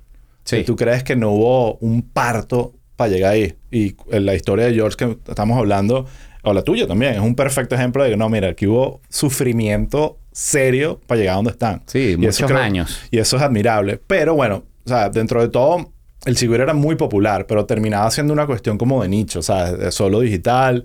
Y de repente empiezas a hacer los shows en vivo. Yo, mi percepción era que mi país, tu país, fue un éxito instantáneo. O sea, yo me acuerdo de estar impresionado a ver como, verga, están llenando esta vaina todo el tiempo, qué arrecho. Pero llega el momento donde te llama Chatén para participar en Ni tan tarde, que es el late show, era el late show de Televen en Venezuela cuando eso todavía se podía.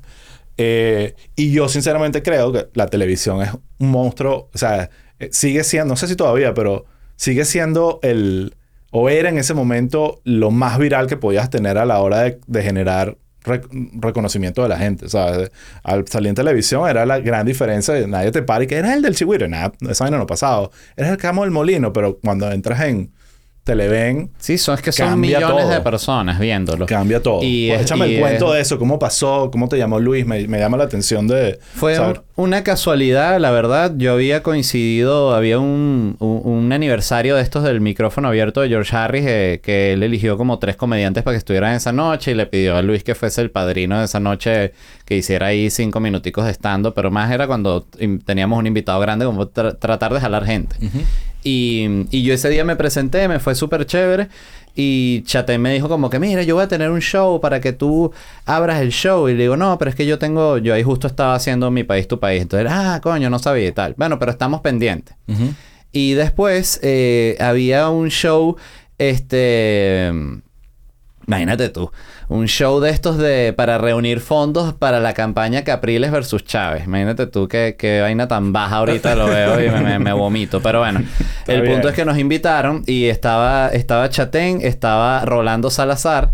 Que por cierto, Rolando Salazar te lanzó un coñazo de imitaciones. Y recuerdo que Chatén se me acercó y me dijo: Si tienes una imitación de caldera, lánzala, pues están pegando duro, ¿sabes? Y yo me quedé este, y se presentó Briseño. Entonces recuerdo que se presentó eh, Rolando Salazar, después Chatén, después yo y después eh, Briseño. Entonces, este.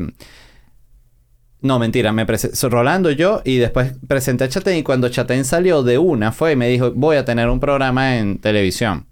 Este, quiero que tú estés en el programa. Entonces yo le dije como que, ah, bueno, pero ¿qué? De guionista y vaina. Y me dijo, no, no, que estés en el programa. O sea, sal- saliendo del programa. Y yo, ah, mierda, qué arrecho. Qué arrecho. Este, y, pero yo no lo, como ya en ese momento ya me había pasado un par de veces cuando te, te dicen como Te para un proyecto grande y te emocionas y la vaina no se da nada. Entonces me quedé tranquilo.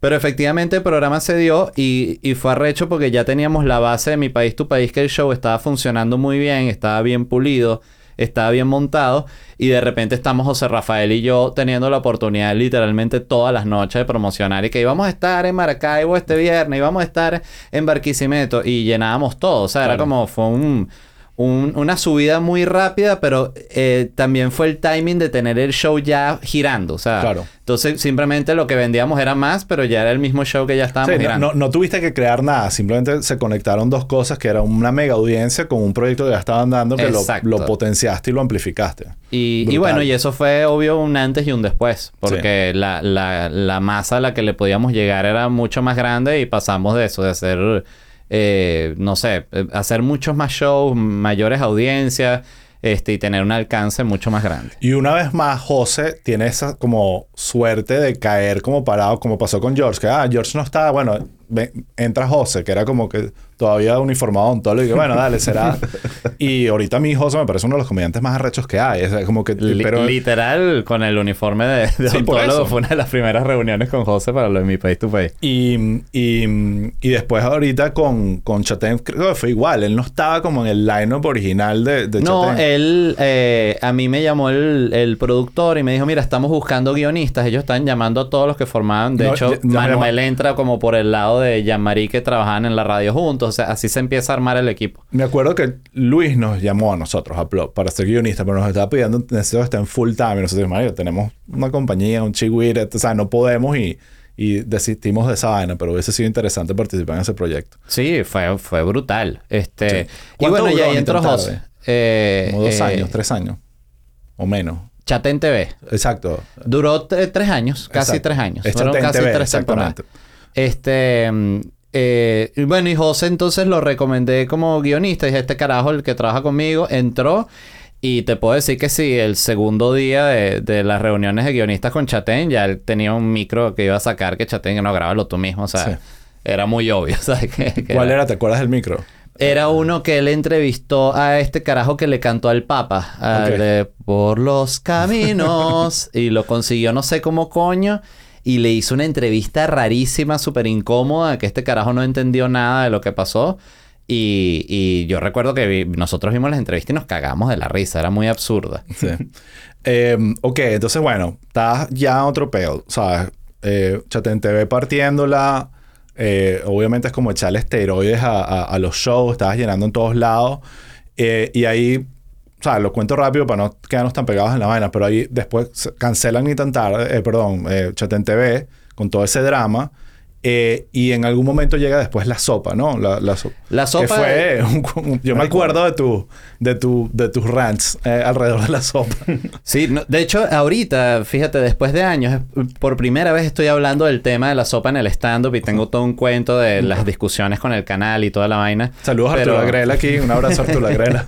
Claro, Arturo Agrela lo máximo. sí, sí, sí. Este, y el. Y bueno, nada, ar- arman el lo- lo casting para ese programa. Yo quedo, eso fue como cuando iba a Chatén TV, como por la mitad. Sí. Entonces después cancelan Chatén TV y yo hice la sopa como por un año más, algo así.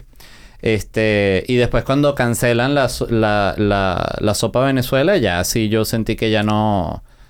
bueno, no tenía nada más que hacer en Venezuela, o sea, que tenía que irme. Igual dentro de todo, ¿sabes? Fue, fue como una secuencia de cosas súper importantes para tu carrera, ¿sabes? Hacerlo de Chatén primero, después la sopa definitivamente ayudó muchísimo a ponerte en el mapa de la gente y que la gente supiera que eras, empezaron a existir los memes de LED, ¿sabes? Un montón de vainas que, que tú dices, ok, ya, ya LED es, en, por lo menos en el contexto venezolano, es mainstream en el tema de la comedia. Eh, pero bueno, ahí eh, Venezuela pasa, ¿sabes? Suceden las vainas que tienen que suceder. ¿En qué momento te vas de Venezuela? ¿En qué- ¿Y, y cuál fue tu trigger? ¿Fue un tema profesional? Eh, en, en mi caso fue algo más cuando yo vi la crisis económica, lo potente que era, porque recuerdo que con la inflación yo de repente podía hacer un show en, en esta sala de, de VOD que quedaba en la parte de abajo del edificio, que eran como una, una sala donde cabían como 380 personas, algo así, o sea, no, no, no es un lugar fácil de agotar, y yo lo podía agotar. Y a, la, a, la- a los, a los cinco días cuando me estaban depositando me, me- me tocaban 120 dólares. ¿sabes? Entonces yo no entendía, decía, pero ¿qué pasa? O sea, Sí. ¿cómo es posible? O sea, si yo estoy haciendo esto, ¿qué queda para el que está ganando eh, sueldo mínimo? O sea, Sí. este, literal se está muriendo de hambre. O sea, esto es Literal. un peo muy, ca- muy cabilla. Este, y creo que fue en ese momento que fueron, claro, es un conjunto de meses, ¿no? En los que yo veo que la vaina económica era, estaba tan tan arrecha que la sentía cada vez bajando más, más y más. Y dije, bueno, creo que es el momento, ya que esto está en una decadencia tan grande, es un buen momento para ya eh, eh, irse. Además ya se había ido, tú te habías ido con, con Valerie, que para mí también fue súper importante porque era eh, probablemente de las personas con las que más compartía. Y otros amigos ya se había ido, Charlie se había ido, eh, cantidad de gente se había ido y yo sentía también cuando, bueno, te da esa sensación incluso como de que te estás quedando medio solo ahí. Sí, o sea, eso pasa, que ya tú dices, bueno, ya se fue toda la gente que, que me, me inspiraba a hacer vainas y, o sea... Incluso con la que trabajas. Sí, con o sea, la es que una cosa muy loca. O sea, te quedas... eh, entonces era como que yo sentía, ok, puedo hacer un- los shows de stand-up, pero creo que ya es momento de... Entonces decidiste en ese momento irte a México. Ujú. ¿En qué año fue eso? Año 2016. Año 2016. Mediados del 2016. Exacto, fue como dos años después de que yo me fui. Que, eh, que sí, que esa fue la época donde Venezuela se puso real. ¿Sabes? Creo que más bien te fuiste justo a tiempo de, de lo que de, de la Sí, que vino el 2017. Sí, como 18. 2014 al 18 fue muy oscuro. Sí. Entonces, eh, ¿por qué te vas a México? Me fui a México porque tan sencillo, yo no sabía dónde irme, o sea, yo me iba a ir a cualquier lado. Eh, pero me fui a México porque Charlie está viviendo ahí y cuando cancelan el programa yo le conté, le dije, mira, cancelaron la sopa, ya no sé qué, qué ir a hacer aquí, stand-up. Y entonces él me dijo, vente a México, vente un par de semanas eh, o tres semanas para que conozcas, te quedes en mi casa. Y estando en México ya había más o menos gente ahí. Este, pude tener un par de reuniones de trabajo, eh, que sí, con la gente de Boomdog, con la gente de, con otro productor que se llama Javier. Este, mm, y bueno, simplemente sentí que había como algo de oportunidad, o que sea, para llegar a hacer algo. Y, y no era caro irse a México. Este, obvio siempre había estado la posibilidad de Miami, pero yo en ese momento no lo veía tan claro como de repente lo veo ahorita. Y, mm, y bueno, y decidirme a México fue una decisión bien en caliente, la verdad. Sí, eh, eh, y que tiene sentido, pero, pero mm, estás en, en- en México. Sé que trabajaste en Bundo, que es una productora importante de contenidos, hace comedia, otras miles de cosas. Eh, pero tú hiciste en México algo que para mí, personalmente, es una de las mejores vainas que tú has hecho. eh, que, también es distinto a lo que sueles hacer, que es más un show de sketches en, en YouTube, que es el show que se llama LED, como tu nombre. A mí esa vaina me pareció, creo que te lo he dicho, pero a mí me, me pareció hiper genial. Es más, una de las vainas que decía, porque esto solo está en YouTube, que, ¿sabes? Que, que ¿dónde más puede llegar? Cuéntame la experiencia de LED y, y, y por qué se quedó ahí. Bueno, Let, no, eh, yo había grabado un piloto este, que se llamaba Gato Unicornio inicialmente y había quedado muy bien. Era un concepto que siento yo que iba bien con lo que era la comedia en ese momento, que estaba saliendo Eric Andre Sí. y estaba como teniendo un resurgimiento duro toda esta comedia medio sucia, absurda, Absurda. rápida. Y, y fue como que la vi clarita. este, y recuerdo grabar el piloto y sigue siendo de las cosas que he grabado que cuando se la mandaba gente este, para que la viera se quedaban sorprendidos. Sí, o sea, hasta el día de hoy. Y, y una de esas personas fue eh, Chumel, con el cual yo trabajaba en Boomdog, eh, como guionista para él, eh, con el programa que él tenía en HBO de Chumel, Tor Chumel con Chumel Torres. Mm, y cuando él lo vio, él me dijo, yo lo había presentado a varias productoras, me habían dicho que me daban como la clásica, bueno, vamos a darte este, una opción de compra si la vendemos, este, nos vamos a, vamos a intentar venderla, pero la verdad es que no se movía, no pasaba nada con el programa. Y él me preguntó, ¿qué pasa con eso? ¿Por qué no se ha dado? Yo le dije, bueno, es que no tengo presupuesto. Y él me dijo, bueno, preséntame una propuesta para, para 12, 10 episodios y vemos si, si lo podemos producir.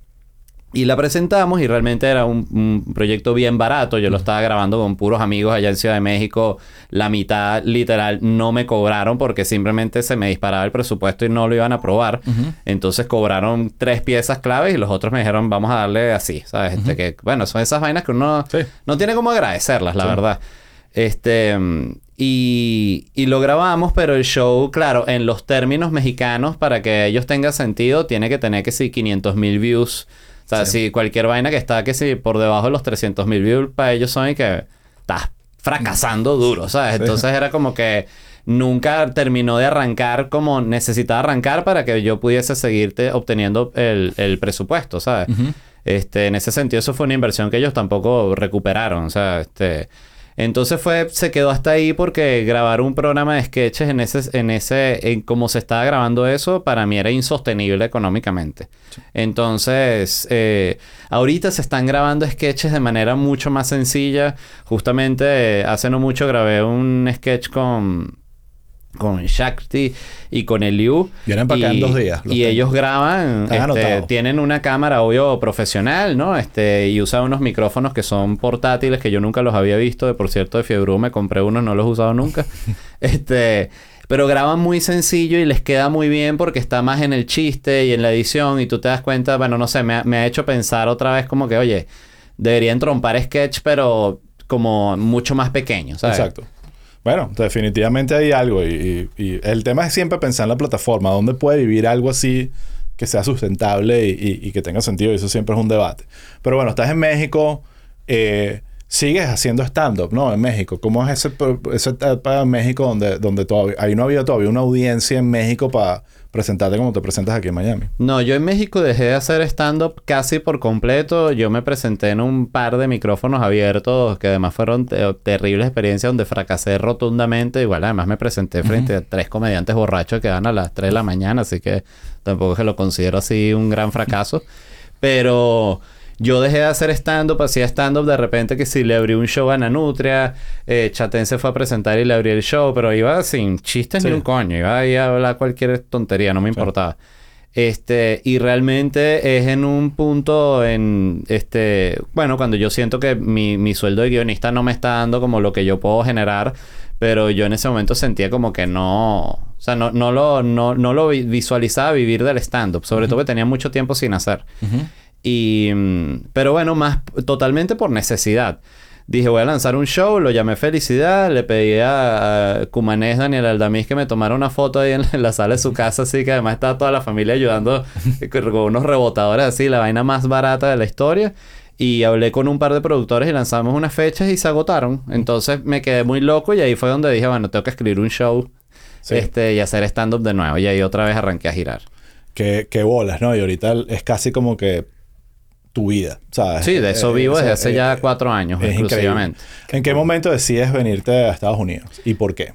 Eh, decidí justamente cuando empiezo a hacer stand-up, que empiezo a ver que, que, que estoy moviendo bien los shows, que tengo muchas, puedo hacer muchas funciones aquí en Miami. O sea, en ese momento recuerdo que la primera vez que lancé el show aquí agoté algo así como 10 funciones seguidas y después hasta me dieron como una plaquita y todo el teatro así.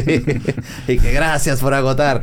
Y, y el- entonces yo en ese momento eh, dije, coño tiene sentido venirse a Miami, que es un lugar, pues en México eh, hay audiencia venezolana, pero no se compara la cantidad y es difícil allá, además allá la- los shows. Es Eh, increíble. Yo fui a México hace poco a sacarme el pasaporte y sentí que volví a mis amigos. A mi- había todo un gentío. Me hicieron parrilla. Cosas que aquí es muy difícil porque hay mucha gente de- del medio de uno que conoce que te haría pensar o crear la ilusión que esa vaina está llena de venezolanos. Pero la realidad es que no. O sea, hay muchos venezolanos, pero a la hora de ser un comediante que vas a llenar 10 fechas seguidas, No, no Ciudad de. México no es la... lu- la- no la- puedes. Bueno. Entonces yo necesitaba elegir una ciudad donde yo pudiese presentarme todas las semanas o cada dos semanas o eso, dos, tres veces al mes mínimo. y, y dije, creo que Miami es la ciudad. Este, además estaba, estaba bien con los shows. Dije, bueno, no es un- una decisión eh, absurda. Y, y bueno, y nada, básicamente me saqué la, la visa de artista y me mudé para acá y ahí mismo empezó la pandemia. Exacto. Ay, este, qué, qué mala idea esto Sí, no, de ahí, mira, tú no en tienes vivo. idea cuando yo pensaba en lo que yo pagaba en renta en, en, en Ciudad de México, que eran 350 dólares, Marico. a lo que pagaba aquí. Yo decía, o sea, con lo que pago un mes aquí, pagaría que si toda la, todo el año allá. O sea, estaría tranquilo, podría aguantar ocho años de pandemia. O sea, saca- o sea, literal sacaba los números. Y decía, ok, me quedan como cinco meses aquí. Eh, en México, si lo paso a México, me quedan ocho años en México. Sí. Pero bueno, ya está aquí y yo creo que ya también cuando tomaste la decisión no te vas a echar para atrás. No, y además hay un cuento cómico que es que tú... ah, el plan era que José también se viniera y había que alquilar un apartamento entre los dos. Nosotros rentamos el departamento donde yo eso? vivo, lo rentó José Rafael. Este, Exacto. fue él el que lo vio y, y me mandó el video, porque claro, José acababa de, de- de salir de prisión. Qué bueno decirlo así, ¿no? Acaba de salir de prisión. Y entonces la idea fue, como, como él se iba a quedar aquí y yo me estaba mudando para acá, fue como que este, surgió esta conversación además entre el grupo de amigos. Como que me mudo yo contigo, José, nos mudamos juntos, vivimos juntos seis meses para aguantar la, la mecha entre los dos de la renta y eso, mientras tú te, te recuperas también. Y, y bueno, y después José tuvo, tuvo que salir de Estados Unidos y me quedé yo con ese y departamento. que, eh, por cierto, vas a pagar la renta 100%. Sí, fue así tal cual. O sea, yo llegué y ya el departamento estaba solo porque además cuando él se tuvo que ir yo estaba en Europa. Sí. Obviamente él no se quiso ir. eh, y sé que por ahí está resolviendo para volver, que lo quiero tener en para que íbamos a hablar burda de vainas sobre todo esa época, ¿te acuerdas? Sí, Nuestra claro. etapa de sacando a José de la cárcel. Eh, pero bueno, entonces eh, pasa la pandemia, que es muy rudo. A pesar de que empezaron a surgir cosas en la pandemia, como estos shows digitales y cosas, realmente probablemente es después de la pandemia que explota todo para ti, que estás girando por todo el planeta, básicamente ahorita, no solo por, por, por Estados Unidos. Sí, este, bueno, yo hice un show online durante la pandemia que la verdad debo aceptar, yo no le tenía absolutamente nada de fe. Eh, con todo y que había muy buenas referencias, Escuela de Nada había sacado este show que le había ido excelente y habían otras experiencias. Y la verdad fue que me fue de, del carajo. O sea, fue una vaina que de hecho me dio el, el aire para aguantar los otros meses que tenía que aguantar hasta que se pudiesen hacer los shows de nuevo, que pude apenas en diciembre hacer un show en Miami. Sí. Entonces fueron eso, ocho, casi ocho meses sin, sin presentarse. Este, y después de la pandemia también pasó algo muy cool, que es que hubo como un boom. O sea, todo era, todo se agotaba en dos segundos, todo era porque la gente estaba como loca de, Sí, de- ir a even- Y tú lo sentías. Yo recuerdo esos primeros shows solo salía tarima que la gente estaba así como que no se lo podía creer. Sí, que, que, que increíble. Entonces, que, que ya vamos a cerrar. Ha pasado tiempo. Después a vamos a grabar Vamos un, fino, vamos vamos a grabar un pelín algo para Patreon para ver si yo también puedo hacer dinero de esta vaina. Eh, pero eh, háblame de girar. Yo creo que esa vaina es súper interesante porque yo te conozco lo suficiente para saber que tú eres un carajo que, que le gusta viajar y conocer vainas nuevas. Y yo siento que para, o sea, obviamente hay una roncha heavy, está despertándose temprano todo el tiempo y montaba un avión todo el tiempo. Esa época de volar post pandemia con una máscara era la tortura. Horrible. Una tortura. Yo que viajo 100 veces menos que tú, y las veces que me tocaba viajar con una máscara era como que esto es lo peor que me está pasando. Pero también tiene ese beneficio de que, coño, estás en esta ciudad, la conoces, vas a la otra, la conoces. Es como- cuéntame un pelín esa experiencia de girar. ¿Es algo que te gusta? Mira, eso es fantástico y que estoy muy claro que no sé ni siquiera lo, cuándo vaya a terminar y lo disfruto demasiado. Este, yo lo que suelo hacer, ya yo estoy en, en un momento en el que no llego casi siempre a la ciudad tipo 2 de la tarde, entonces llego directo a comer algo a descansar al hotel porque ya para las- a las 6 tengo que estar saliendo al venue y yo siempre me gusta dormir una siestica. Este, entonces no, hay muchas ciudades donde he ido y no conozco nada. Me ha pasado Houston. Houston he ido ya yo creo que más de 10 veces y no conozco nada de Houston. Yo conozco los venues. Exacto. O sea, y ya. Entonces pasa mucho eso también, pero por ejemplo en Europa, que estuve un mes girando, eh, tenía estas pausas que tenía que si una pela de tres ciudades y después tenía que si un día entero en Madeira, en Funchal, o un día entero en Oporto. Entonces son días que yo salgo simplemente a caminar la ciudad y que gozo siete bolas. Sí. Porque puedes conocer cantidad de ciudades que no te imaginaste que ibas a conocer y que son espectaculares. Este, y además ciudades donde, por ejemplo, fui a Kansas City, que es una ciudad que era esa que la he escuchado mil veces, pero no tengo idea de dónde queda Kansas City, qué coño hay en Kansas City. Y en Kansas City, por ejemplo, hay un museo de la Primera Guerra Mundial, que es la vaina más arrecha que he ido en mi vida. Wow. Y que fui a, porque eso, tenía el show a las 8 de la noche y dije, bueno, llego, voy al museo, como y me regreso. Entonces siempre tienes la oportunidad de conocer algo así. O, o me acuerdo, por ejemplo, en Boston me presenté y se, se me acercó una pareja, además una pareja súper extraña. Eran dos rubios así raros los dos. Y nos, de- y nos recomendaron, mi, mi esposa se vino conmigo ese viaje y nos dijeron, vayan al cementerio de tal, que es un cementerio antiguo de Boston y tal. Es como una recomendación Sí, random, ¿sabes? sí. Y nosotros como que, ah, bueno, sí, el cementerio. ¿Cómo se llama? Tal, lo anotamos. Y después yo llegué a la... y lo buscamos y el cementerio se ve es bien arrecho. Era un cementerio así antiguo con siete bolas. Y, y de hecho fuimos al cementerio el día siguiente. eh, nos lanzamos tremenda caminata y el cementerio estaba vacío. No nos cruzamos una sola persona y eran puras tumbas de 1700, de familias así millonarias como unos mausoleos gigantes. Y fue el mejor paseo del mundo. O sea, la mejor vaina de Boston fue ese cementerio. Y nada, y surgió de una recomendación demasiado random de una persona que había ido al show. Sí.